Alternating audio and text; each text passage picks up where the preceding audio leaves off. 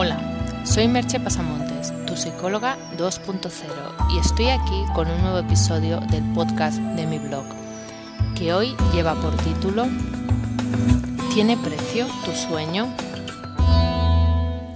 En el post anterior ya introduje el tema de la perseverancia y la práctica como virtudes principales de un proyecto, sea vital o profesional. Hoy me gustaría ahondar más en ello, ya que creo que es un tema de extrema importancia. Vivimos en una sociedad en la que se fomenta la prisa, los resultados a corto plazo, la recompensa inmediata. En ese contexto, tener un proyecto, ya sea como emprendedor o de manera personal, puede ser tu mejor sueño o tu peor pesadilla. La mayoría de los proyectos, por poco ambiciosos que sean, requieren de un tiempo para generar resultados. Es difícil estipular cuánto es ese tiempo, aunque existe el mito de los dos años para ver los resultados de un nuevo negocio. Pero esto puede ser una cifra totalmente orientativa que no se corresponda para nada con la realidad.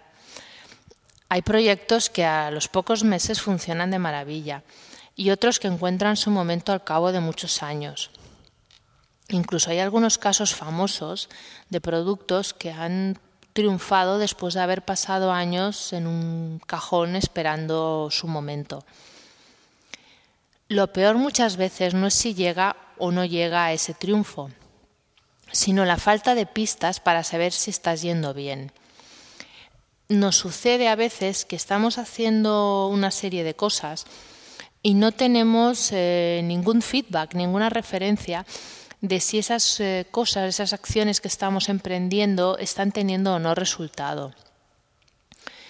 Expliqué hace un tiempo el cuento del bambú, el, tipo de crecimiento del bambú que pasa años la semilla bajo tierra sin dar ninguna muestra de, de estar desarrollándose y de repente en poco tiempo, en pocos meses, crece metros y metros un poco como metáfora de que el proceso y el ritmo de maduración de cualquier plan que tengamos no siempre es claro.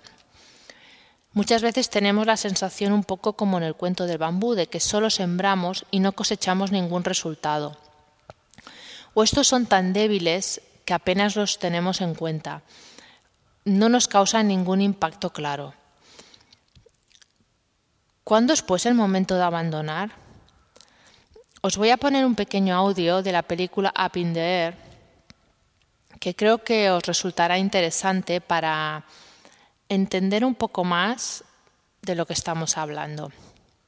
Os dejo con el audio. Pero antes os explico brevemente en qué, en qué momento de la película sucede la escena que vais a escuchar, porque si no tal vez os quede un poco descontextualizada. En la película, George Clooney es una persona que se dedica a despedir gente después de muchos años en sus empresas. Y en esta escena acaba de comunicarle a una persona, a un señor, que va a ser despedido. En ese momento viene un bajón muy grande, evidentemente, por parte del, hombre, y es ahí donde se inicia la conversación que ahora vais a escuchar. Ahora sí os dejo con el audio. Bastante.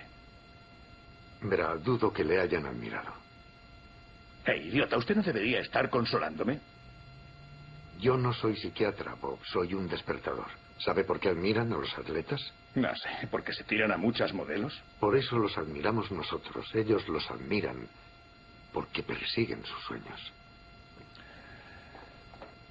Pues yo no sé hacer un mate. No, pero sí cocinar. ¿De qué está hablando? Su currículo dice que su segunda especialidad fue artes culinarias francesas. Los estudiantes trabajan en el Kentucky Fried Chicken, pero usted limpiaba mesas en Il Picatore para mantenerse. Y al acabar la universidad vino a trabajar aquí.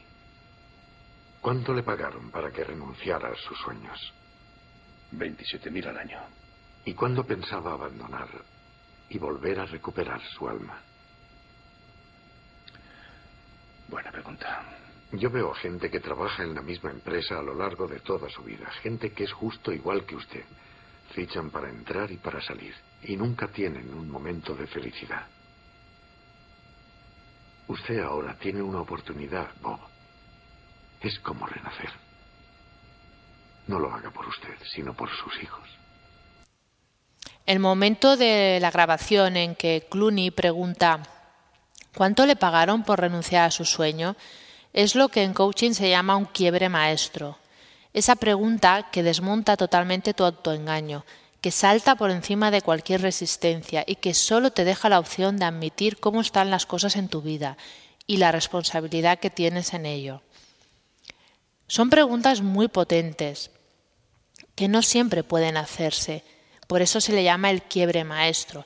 Luego hay pequeñas preguntas que pueden provocar pequeños quiebres, pero el quiebre, maestro es eso, es una pregunta que desmonta totalmente el caparazón que has podido montar y que alude mucho a esa responsabilidad que tú tienes acerca de eso en tu vida.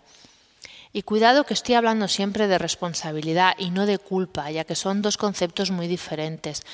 Tú no eres culpable de las situaciones de tu vida, eres responsable por la parte que te toca de lo que haya podido acontecer, pero no culpable.